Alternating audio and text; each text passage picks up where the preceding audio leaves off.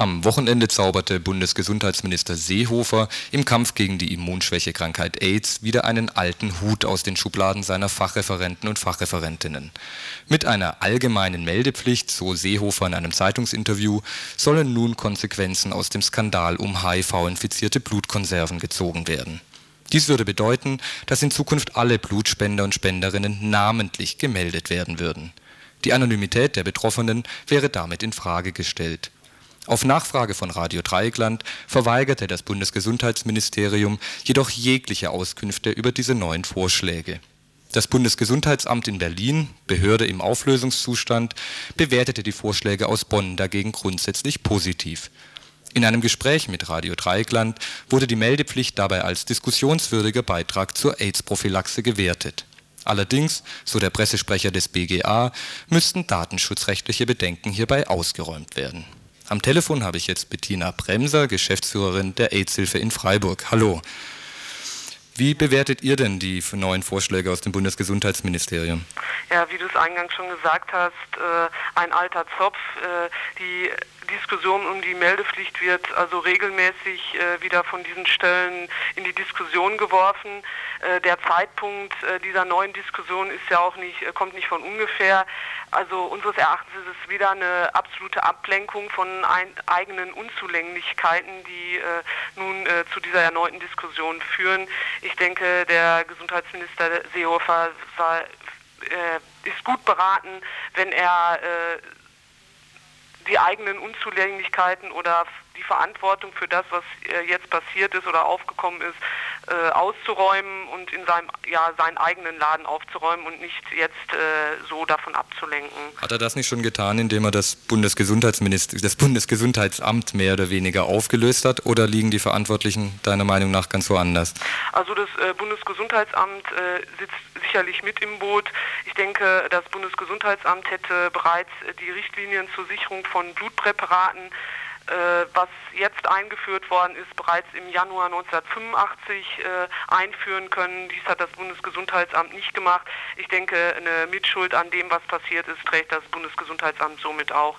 Aber weitere Verantwortliche sind sicherlich auch die Krankenkassen und die Pharmaindustrie, die Ärzteschaft, denn äh, man muss hier äh, wissen, dass es äh, bereits 1981, 82 virusinaktivierte Blutpräparate gab, die aber von den Ärzten nicht verschrieben wurden oder nicht in dem Maße verschrieben wurden, weil die Krankenkasse sich äh, wehrten, diese Kosten, die damit verbunden waren, zu tragen, weil diese Präparate teurer waren als andere Blutpräparate.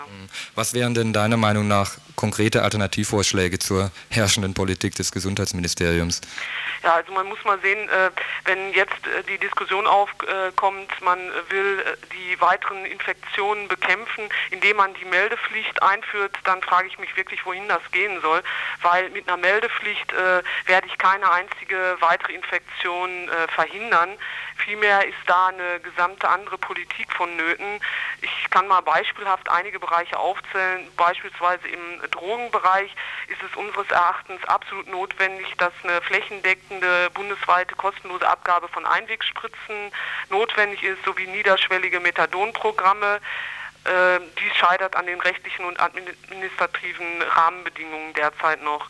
Äh, es bedeutet beispielsweise im äh, Strafvollzug, äh, wir wissen alle, dass in den äh, Anstalten Drogenkonsum ständig stattfindet, dass beispielsweise in Freiburg mindestens ein Viertel der äh, äh, Häftlinge drogenabhängig ist und auch äh, ja, sich Heroin spritzt im Knast, dass das nicht verhindert werden kann und dass deshalb eine ganz klare Forderung auch der AIDS-Hilfen insgesamt ist, eine äh, Spritzenvergabe auch im Knast.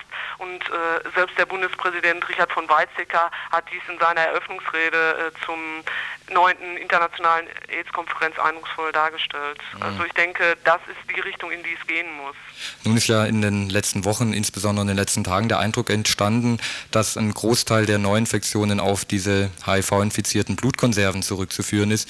Wie sieht es denn hier vor Ort in Freiburg aus? Habt ihr Fälle auch von HIV-Infizierten, die sich über Blutkonserven infiziert haben oder ist das eher eine kleine Gruppe von HIV-Positiven? Also, ja. ja, es ist äh, sicherlich eine äh, kleinere äh, Gruppe von Betroffenen. man muss äh, generell sagen, äh, es ist sicherlich richtig, von Hauptrisikogruppen zu sprechen. Die gibt es auch. Aber man muss sagen, dass sich in den letzten Jahren oder auch zunehmend da was verändert, dass wirklich jeder sich anstecken kann und dass sich die Ansteckungsgefahr äh, nicht nur in dem Bereich äh, Drogen oder Homosexualität befindet, äh, sondern dass die Möglichkeit, sich anzustecken, für jeden gegeben ist. Und ich denke, es ist deshalb wichtig, sich beraten zu lassen, sich zu informieren und äh, sich dann eben auch zu schützen. Gut, vielen Dank für die Auskünfte. Tschüss. Bitte.